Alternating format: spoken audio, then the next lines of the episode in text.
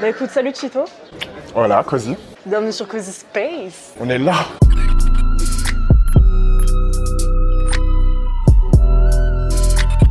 J'ai mis que t'es un artiste cuisinier, fin connaisseur de chats avec le tien qui fait souvent la une de tes stories. Il est incroyable. Je crois que c'est mon septième chat. Septième Tous les autres vont bien. Faut passer à la casserole c'est quoi J'ai de la cuisine végane. Non, tous les autres vont bien. J'ai aussi mis que t'es une lumière ambiante parce que tu t'efforces de dégager une positivité en tout temps. Euh, t'es très lumineux, très souriant. en tout Merci. cas, euh, Merci. Je tiens ça de ma maman. Franchement, je crois que je tiens ça de ma maman. Euh, même dans les moments difficiles, elle m'a toujours appris à garder le sourire et à, et à être bi-positive, tu vois, tout le temps. Comment est-ce que tu pratiques concrètement ce self-love ce- C'est quoi ta méthode? Bah, je pense déjà, j'ai été, j'ai été élevé dans une éducation très religieuse. Tu vois, j'étais souvent, euh, j'étais souvent à l'église quand j'étais petit. Je viens aussi euh, du Togo. Je pense le fait d'être parti en Afrique très jeune, de voir un peu ce que vivait ma propre famille, euh, mais qui sont là-bas, qui n'ont pas eu la chance de venir en Europe, ça m'a fait vachement relativiser par rapport à la vie que moi je peux amener ici. Et du coup, c'est vrai que dans les moments difficiles, eh ben, j'ai pas l'impression que c'est difficile par rapport à d'autres personnes. Et je me rappelle toujours de ça. C'est pas pire. Il y a pire. Continue, ça va changer. C'est pire pour toi, mais il y en a pour d'autres, ça serait le bonheur ce que tu vis. Donc euh, prends-toi pas la tête, laisse-toi aller et tout ira bien. Mais c'est ouf parce que c'est les gens souvent qui sont confrontés à la réelle souffrance Ouais. qui arrivent à être le plus positif et à être dans, le plus dans le lâcher prise finalement. Tu vois. Il faut savoir, il faut souffrir et, et c'est chiant de dire ça, mais il faut souffrir pour te rendre compte à quel point les choses sont belles. Si tu ne souffres jamais, mais vraiment dur, tu vois, vraiment le, dans la noirceur du queutru, eh ben, tu peux pas te rendre compte que les choses sont belles à côté, tu vois. Et moi, je pense que je, suis allé explorer ces trucs-là et je suis allé vraiment, euh, j'ai vraiment connu des choses dures qui ont fait qu'aujourd'hui, je relativise sur beaucoup, beaucoup, beaucoup de choses. Moi, j'ai pas connu mon père. Il est parti, j'avais deux ans. Mon père, c'est un réfugié politique chilien. Heureusement que j'ai eu ma mère qui était là, qui m'a expliqué de suite ce qui arrivait. Tu vois, dès ma plus tendre enfance, elle m'a dit, voilà, ton papa, il est parti, il est là, mais elle me, parlait comme si j'étais un adulte. Tu vois, elle m'a pas parlé genre en mode enfant. Et je pense que ça m'a aidé à passer ce cap en me disant, bah, en fait, c'est pas de ta faute. Ou tu sais, parce que des fois, tu peux t'en vouloir à toi. Tu dis, bah, mon père, il est parti. Est-ce que c'est de ma faute? Est-ce qu'il me voulait pas? Ou tu vois, elle, elle m'a tout expliqué. Du coup, ce qui fait qu'aujourd'hui, bah, ces traumatismes-là, c'est je les ai acceptés euh, très rapidement. Moi, ma mère est arrivée dans un petit village en Haute-Savoie en 83. Je continue à le dire. Elle vient du Togo. Et elle est arrivée avec quatre enfants. Dans trois enfants, j'étais pas né. Noir, sans mari. Et, dans un village qu'elle connaissait pas du tout, où je crois que c'était la troisième fois qu'elle voyait la neige, un délire comme ça, tu vois. Et genre, elle a pris cher, on a pris cher de ouf. Menaces de mort dans la boîte aux lettres, des regards tout le temps qui sont, et ou même des mots. Donc j'avais déjà le fait de ne pas avoir de père et le fait de, subir le racisme autour de moi. Et en fait, je me battais tout le temps. J'étais un enfant très en colère. Je voyais à la fête des pères, tu vois, fallait faire des colliers de pâtes ou tu sais des, sais, des trucs. Et moi j'étais là, je suis en fait j'ai pas de père. Ou quand tu rentres à la rentrée, ils disent et il fait quoi ton père? Moi je le connais pas en fait, tu vois. Et ma mère, elle me racontait, parce que mon père, c'est quand même quelqu'un. Il faut savoir que c'est un gars qui a, été, euh, qui a subi la répression de Pinochet, qui a fait de la prison au Chili, qui a créé un mouvement euh, anti-terroriste pour là-bas, mais c'est un mouvement révolutionnaire communiste. Il est inscrit dans l'histoire du Chili. Euh, et et c'est quelqu'un qui, qui s'est toujours battu pour ses libertés. Et ma mère, elle m'a toujours tout raconté, tout ça, tu vois. Moi, je le voyais comme un genre un super-héros, mais qui n'était pas là. Genre qui préférait aller sauver les autres plutôt que me sauver moi, tu vois. Et du coup, c'est vrai que mon enfant, je l'ai un peu mal vécu à cause de ça. Mais je me suis euh, complètement plongé dans le sport, dans le foot, et c'est ce qui m'a permis de, de, de, de, de- de bien vivre. Voilà. Du coup, t'as as essayé de chercher des modèles, ça, un peu pour. euh, C'est ça, c'est ça. Et c'était compliqué. Euh, en 88, quand je suis né, des modèles euh, métis ou black, j'avais quoi? J'avais Steve Urkel, euh, Arnold et Willy. Tu vois, j'avais Will Smith vite fait dans Le Prince de Bel Air. Mais j'avais pas ce truc de ah ouais lui. En fait, mes premiers modèles, ça a été Usher, Nelly. Là, je me ah ouais, en fait, c'est ça un vrai Tismé un vrai Renoir. Dans d'autres pays, c'est comme ça. Tu sais, moi, j'étais là tout le temps avec des blancs et tout. Tu sais, c'est pas, pas méchant, mais, mais je voyais rien qui me correspondait dans tout ça, tu vois. Et quand j'ai commencé à voir les premiers clips de Usher, tu vois, euh, tout pas que j'ai pas trop connu, mais ouais, Nelly, Hot in Here, genre, j'étais là, j'étais comme un dingue. Ah ouais, bon, euh, du coup, je m'habillais comme lui. Ouais, Matthew Houston et tout. Matthew Houston, je kiffais trop, Ah, tu vois. Des photos. Mais t'en auras pas. C'est quoi, c'était les appareils photo comme ça jetables. J'ai tout jeté, il n'y a plus rien, tu vois. Mais, euh, mais ouais, j'étais. C'est là que j'ai commencé à prendre conscience que en fait, ouais, t'es quelqu'un, tu vois. Arrête de te rabaisser ou de te faire petit. En fait, vas-y, tu sais quoi, vas-y, vas-y. Et ça se trouve, euh, ça, ça, va, ça va, ça va marcher. Et c'est que à partir de ce moment-là, de mes 16 ans, je me suis dit ouais, bah tu sais quoi, arrête de faire le timide, va voir des filles, parle avec elles. Euh, parce que je draguais, moi, je- je- je- j'ai l'impression de plaire à personne, etc. Tu vois. Et c'est venu que plus tard, après, j'ai eu de la chance d'aller dans plein de pays différents et de me rendre compte que que en fait voilà c'était juste ton petit endroit où t'étais bah, ta petite eau de Savoie que c'était comme ça mais dans le reste du monde Et puis en plus, c'est devenu à la mode en vrai. Sorcier avec de Renoir. C'est quoi la dernière news surprenante ou atypique que t'as entendue? La dernière dinguerie là? Ouais. Comme quoi la terre elle était plate. Je te jure j'ai eu le malheur. J'étais sur TikTok tu vois. Des fois je tu restes un peu. J'ai eu le malheur de voir une vidéo qui disait ouais bon la terre en fait elle est plate. Et il y a d'autres continents nanani nanana. Je me attends je regarde terre plate tu vois. Je tape terre plate sur TikTok. Et là depuis une semaine et ben je me tape toutes les vidéos de, de, de trucs sur la terre plate et tout.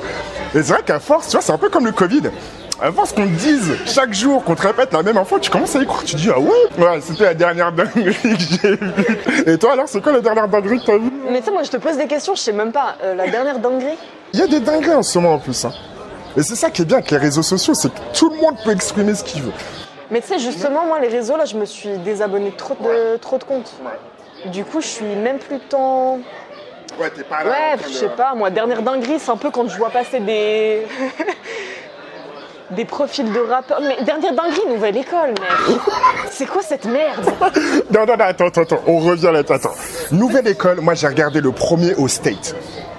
Au States? Aux États-Unis. Non, mais alors, non, moi, je. La version française Non, les Français, ils ont un, ils ont un problème. Ils essaient de faire les ricains. Barvel, il y avait un truc qui s'appelait Barvel, français, tu vois, et qui faisait un truc sur un super-héros, tu sais que ça va être éclaté au sol, avec des effets spéciaux, genre. Et ben c'est pareil, tu vois, ils ont voulu faire une nouvelle école à la française, où on n'est pas des ricains. Non mais moi je te dis la vérité Chito, sincèrement, moi tu me fournis, c'est pas pour faire la meuf euh, qui manque d'humilité, mais tu me fournis un budget pareil, des profils d'artistes intéressants qui pètent sa mère, je t'en trouve plein. Il y en a des milliers. Là ils ont été chercher toutes les, à part une ou deux, ils ont été chercher que des, que des daubes. Et en plus de ça ils font percer les daubes, ils jartent ceux qui ont un minimum de talent, tu vois. C'est ridicule. Moi, j'ai- regardé la saison 1, j'ai pas encore regardé la saison 2 parce que, parce que j'ai plus Netflix. D'ailleurs, si vous avez des codes Netflix à, à partager, Cheeto tiré du bas street food, vous envoyez, moi je vous donne mes codes euh, Disney. Bref. Et du coup, la saison, la saison 2, je l'ai pas regardé, mais la saison 1, il y avait quand même deux trois, deux, trois gars qui étaient pas mal, mais ils sont pas allés jusqu'au bout. Tu vois? Moi, un mec comme Bébé Jacques, Ah non, oui, ouais. Non, arrive pourquoi avec. Bébé Jacques, en vrai de vrai, on devait faire des vidéos YouTube ensemble et tout. Et, euh, et c'est pour ça qu'on se donnait déjà mutuellement de la force. Donc j'étais contente quand je l'ai vu là-bas. Je me suis dit, enfin, tu vois. C'est un gars, tu vois, il, a, il, a- il est dedans, tu vois. Oui. C'est c'est son truc, tu vois. Et il a un univers qui est assez particulier. Ah, il est. Et il est incroyable, je l'ai vu. Et je trouvais ça dommage que, que ces trucs de clash, d'ailleurs, j'ai regardé encore, il disait non, les clashs, faut y enlever en fait. Parce que c'est nul. C'est claqué les- Ça, se prépare, mais oui, ça se prépare le truc. Ils ont 24 heures pour faire le- le- le- leur texte et tout. Ça se prépare, des mecs qui clashent sur Rap Contender, ils se connaissent depuis des années, ils ont des dossiers sur les gens, tu vois. Là, il y a des mecs qui se connaissent pas trop, tu vois. Bref, bon, j'ai trouvé ça dommage qu'ils se fassent éliminer là-dessus, parce que pour moi, c'était l'artiste, c'est un artiste global, qui a un univers, un son, et quand il rappe, eh ben, tu sais que c'est lui. Tu vas pas que Fresh sera lui, hein, mais quand il rappe, tu sais, tu sais pas si c'est lui ou un autre, parce que tout le monde fait la même chose. Bébé Jacques, il, est totalement décalé par rapport à tout ça, tu vois. Et moi, je suis, je hypnotisé par ces textes. En fait, Fresh la il a pas d'âme. Artistiquement. Non, c'est un gars lambda, c'est un petit T-Cent de Wish. You know what I'm saying? Ah non, ouais, ouais, non, mais justement, c'est un artiste qui.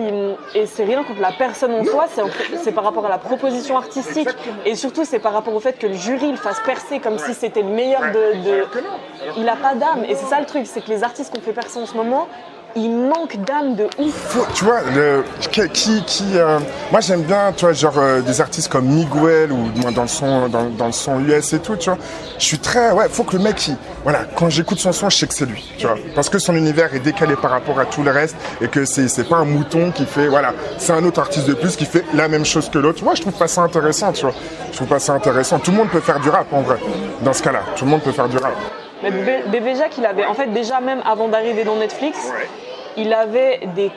Moi, je trouve un univers, de par euh, ses pochettes d'albums, sa manière d'écrire et ses clips, très littéraire. Ouais, mais bien sûr, bien sûr, exact, exact. Et il avait vraiment un truc. euh, Moi, il me faisait penser un petit peu à Niro en même temps dans sa manière de. Il y a une espèce de Niro, de Jacques Brel, de, tu vois, il y a un mélange de, de plein de trucs qui fait que c'est de la poésie, mais à la fois du rap, c'est à la fois doux et sexuel, mais à la fois hardcore et, et malsain, tu vois. C'est, ça qui, ça qui me plaît chez lui, tu vois. tu l'as décrit là en deux phrases, marketing, mec. On est là. Il devrait te prendre en community manager. Je reste dans la cuisine, je reste dans la cuisine. Bah, D'ailleurs, tu parles de cuisine. Euh, moi, je voulais te demander. Ça, c'est c'est même personnellement ton meilleur hack en cuisine. C'est quoi le meilleur hack?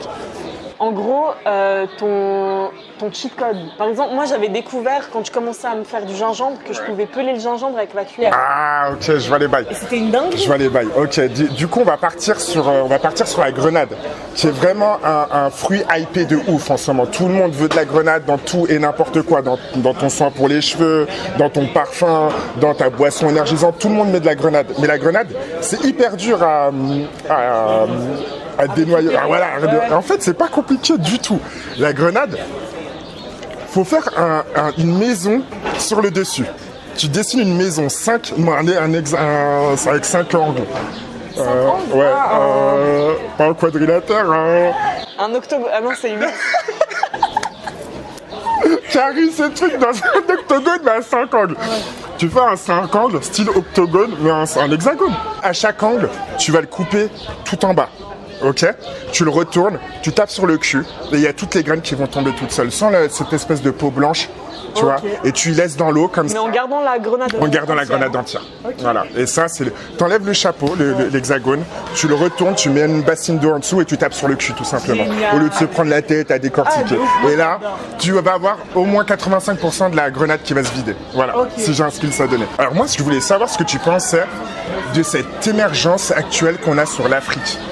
Je sais pas si tu vois au niveau de la, de la culture vestimentaire, de la mode, du, du son, euh, de la bouffe. J'ai l'impression que c'est l'heure de l'Afrique.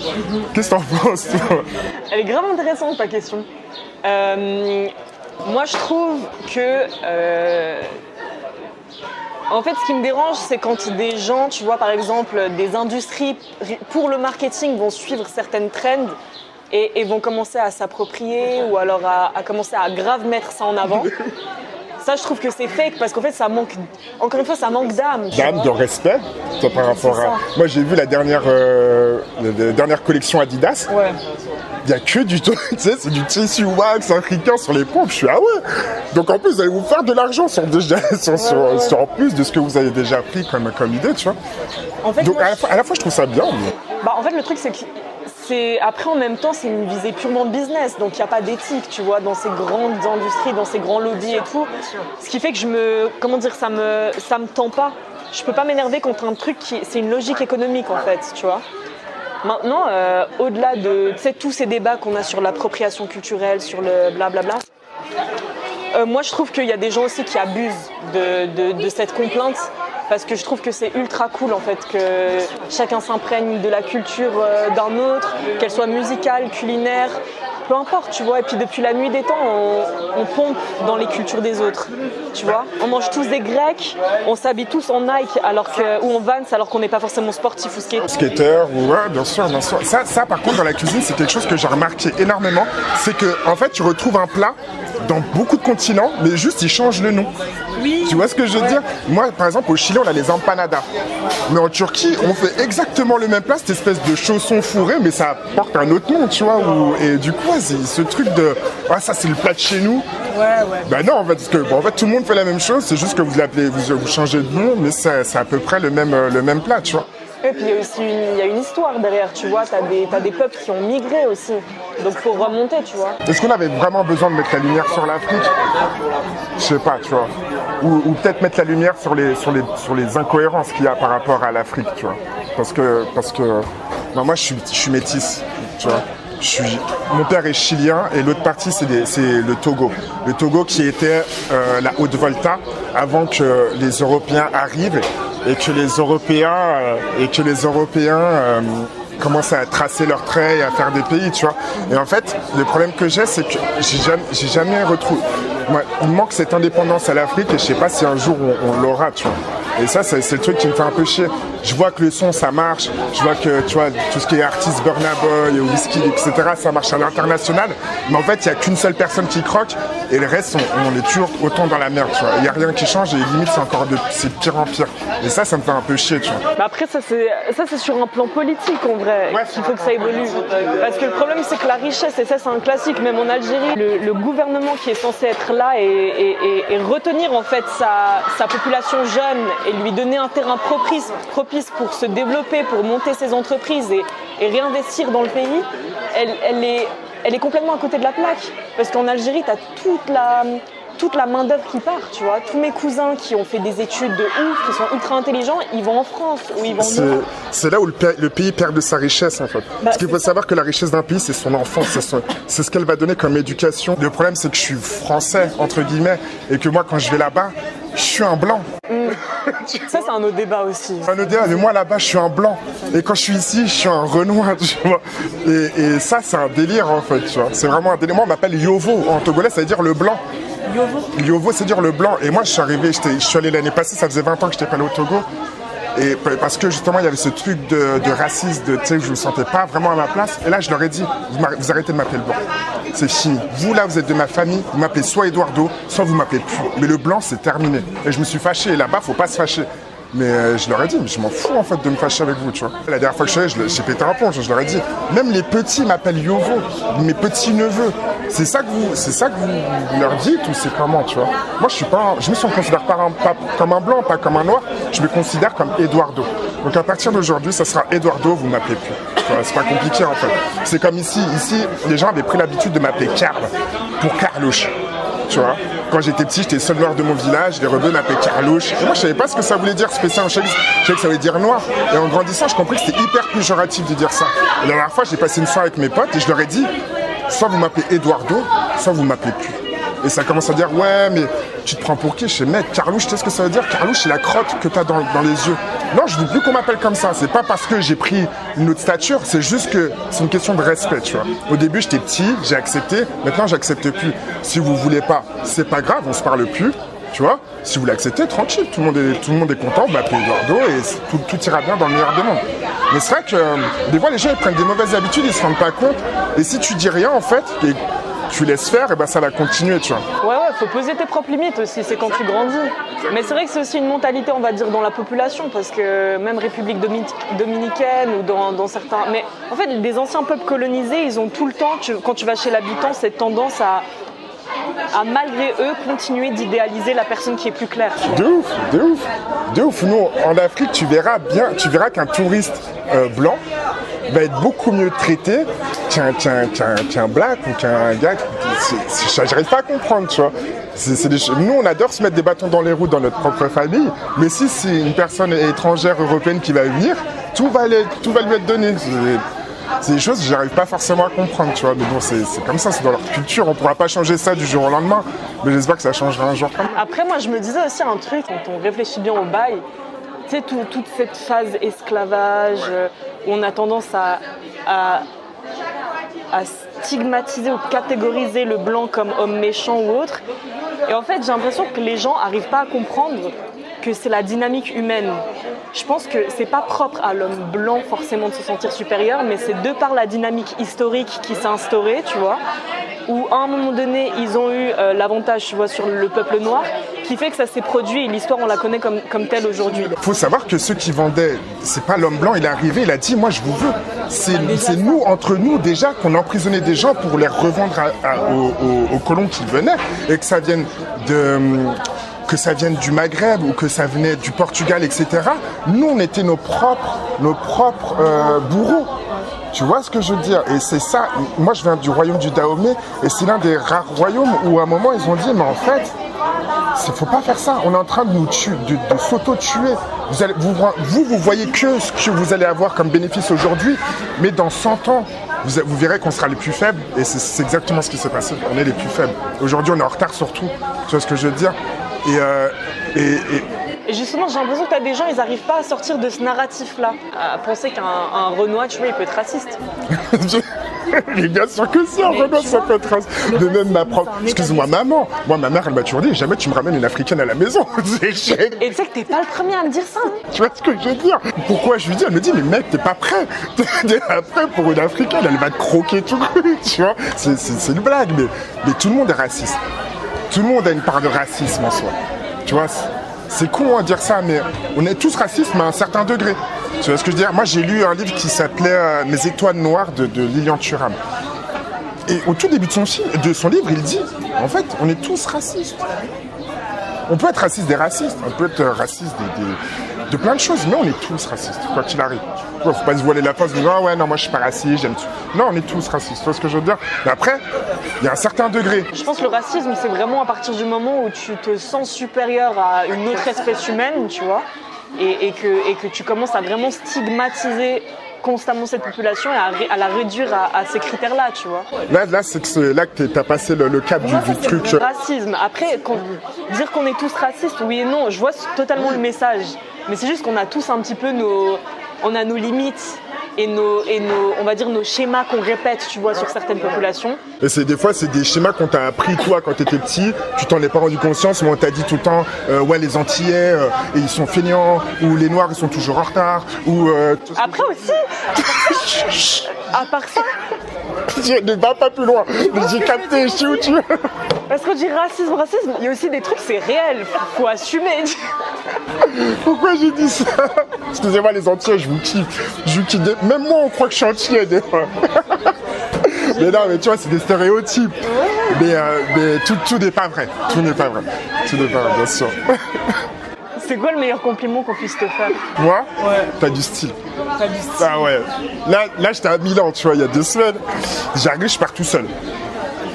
Personne avec moi, je pars tout seul, je prends mon bus, tac, j'arrive à Milan, j'arrive dans l'auberge de jeunesse et je me dis, bon, je vais rester 48 heures ici, je suis tout seul, je parle pas un mot italien, je baragouine un peu en anglais, qu'est-ce que je vais faire? Je commence à parler à, à l'accueil, je commence à monter dans ma chambre, et là, il y a un mec qui me fait, mec, t'es putain de stylé en vrai je me retourne, le mec, ça a été mon gars sûr pendant 48 heures, on est restés ensemble tout le long. Juste parce qu'il m'a dit, mec, t'es hyper stylé, j'étais content, j'ai rougi, Je t'ai dit quoi quand je suis arrivée en plus? J'ai rougi et tout, tu vois, j'adore, j'adore. Vraiment, c'est quelque chose que, que j'entretiens. Et d'ailleurs, on me demande souvent si je suis gay ou quoi, tu vois, non, pas du tout, mais c'est juste que j'ai un truc au style qui, est très important. C'est mon, je dois avoir un grand-père congolais, tu vois, qui a débarqué au Togo, je sais pas, tu vois, mais j'adore ça, j'adore les vêtements, tout ce qui est la sape et tout, tu vois. Et, euh, ouais, ça, c'est vraiment un compliment. Mais après, c'est les codes que j'ai appris dans la vie. J'ai- vécu à Paris, comme sur Genève, et à Paris, c'est très important d'avoir du style ou avoir un code vestimentaire pour rentrer dans une certaine classe sociale. Tu vois ce que je veux dire? Et ça, je l'ai appris à Paris. Avant, je moi, j'aimais toujours les vêtements, mais là, j'ai vraiment upgradé le truc euh, au, niveau, euh, au niveau vêtements. Après, je trouve que c'est stylé aussi quand tu arrives à transgresser, Certains codes? Non, à transgresser euh, ce besoin d'être constamment bien sapé. Je sais pas si tu vois ce que Tu vois ce que tu veux dire Moi, j'ai du mal. hein. Juste quand je suis en pyjama, où je mets... et encore, même mon pyjama, des fois, je le trouve hyper stylé, tu vois. Là, j'ai besoin d'être tout le temps stylé. Moi, je t'avoue aussi, en ce moment, j'ai un peu un. Mais ça va être l'été, tu vois. Ouais, j'ai un goût là en ce moment d'inachevé un peu. J'arrive, je sais plus, tu sais, j'ai des périodes où je sais plus comment me saper, du coup, je suis pas bien et tout. Et je me dis, vas-y, sape, c'est du matériel, c'est du superficiel, transgresse ça. Mais t'as quand même ce truc où tu te sens propre sur toi quand t'es bien sapé. Je comprends, tu vois. Et c'est aussi la première image que les gens C'est ça, c'est ça, c'est ça. T'as as une seule chance de faire bonne impression avec une chance. Sauf que si t'arrives euh, mal habillé, ouais, ça, ça va être un peu plus compliqué. Moi au début, quand j'ai commencé la cuisine vegan, tu vois, j'étais là, je le disais à personne. Genre, c'était il y a, il y a 4 ans maintenant. J'avais honte un peu, tu vois. Je fais de la cuisine vegan, je ne suis pas vegan. Mais quand je mange un morceau de viande, je l'ai bien choisi, je suis allé chez le petit traiteur. Il va être respecté, ils vont l'utiliser en entier cet animal. Tu vois, ils vont rien jeter. Moi, je sais que ma mère, euh, chez, chez elle, on a tout, on a des poules, on a des chèvres, on a plein de trucs. Mais si elle va le tuer, c'est que c'est nécessaire de le tuer. Sinon, elle va le garder en vie et il va nous faire du lait, il va nous faire plein de trucs intéressants. Mais c'est réfléchi, c'est dans, un circuit logique. C'est pas un truc, et ben voilà, on a 10 000, 10 000, euh, 10 000 poissons d'élevage dans un truc, ils chient dans leur truc. Je bossais dans des grandes chaînes de restaurants où je faisais que ça. Et à un moment donné, j'ai dit stop. J'ai même arrêté la cuisine pendant un an, tu vois parce que j'en pouvais plus en fait. J'en pouvais plus des horaires, j'en pouvais plus de la, la, de la non, euh, non qualité des choses que je faisais et, euh, et du salaire aussi qui était juste dérisoire par rapport aux heures que je travaille, que je passais au travail. Et, euh, et ouais, maintenant tout a changé, mais c'est vrai que c'était une époque qui était, compliquée. À chaque fois, à la fin d'une discussion avec des gens, c'est quoi la leçon de vie que tu as apprise jusqu'à aujourd'hui qui t'a le plus marqué? Euh, ma mère, elle me disait souvent euh, tout vient à point, qui sait attendre. Elle, elle a toujours eu raison en fait. Tu sais quoi? Même si aujourd'hui ça le fait pas, attends. Attends et forcément, forcément ça va, ça va arriver. Je sais pas par quel, par quel moyen l'univers va faire que ça arrive, mais si tu crois en quelque chose fortement et que tu as envie que ça se produise, continue à y croire, prends ton temps, ne, ne- ne brûle pas les étapes et tu verras, ça va arriver. Si c'est pas aujourd'hui, ce sera demain, si c'est pas demain, ce sera dans une semaine, faut, faut juste pas lâcher. Voilà, Avoir foi. avoir foi, toujours. Merci beaucoup pour cette discussion, c'était un plaisir. On est ensemble. Tu repasses quand tu veux. Bah ouais, ouais, ouais, bien sûr. Euh, moi, je mets tous tes réseaux pour, euh, pour euh, qu'on voit ton taf en barre De moi, c'est de la cuisine vegan, ça fait de mal à personne. Chito-du-bas, street food. Je vous love, je te love, je love tout le monde. Abonnez-vous à la chaîne YouTube aussi, je le dis jamais. En fait, je devrais le dire en début de vidéo Ouais. aussi. Je mets tous mes réseaux aussi en barre d'infos. Prends soin de toi. Balancez des thèmes que vous voulez qu'on aborde, comme d'hab en commentaire. Ciao, Magento de Vandame.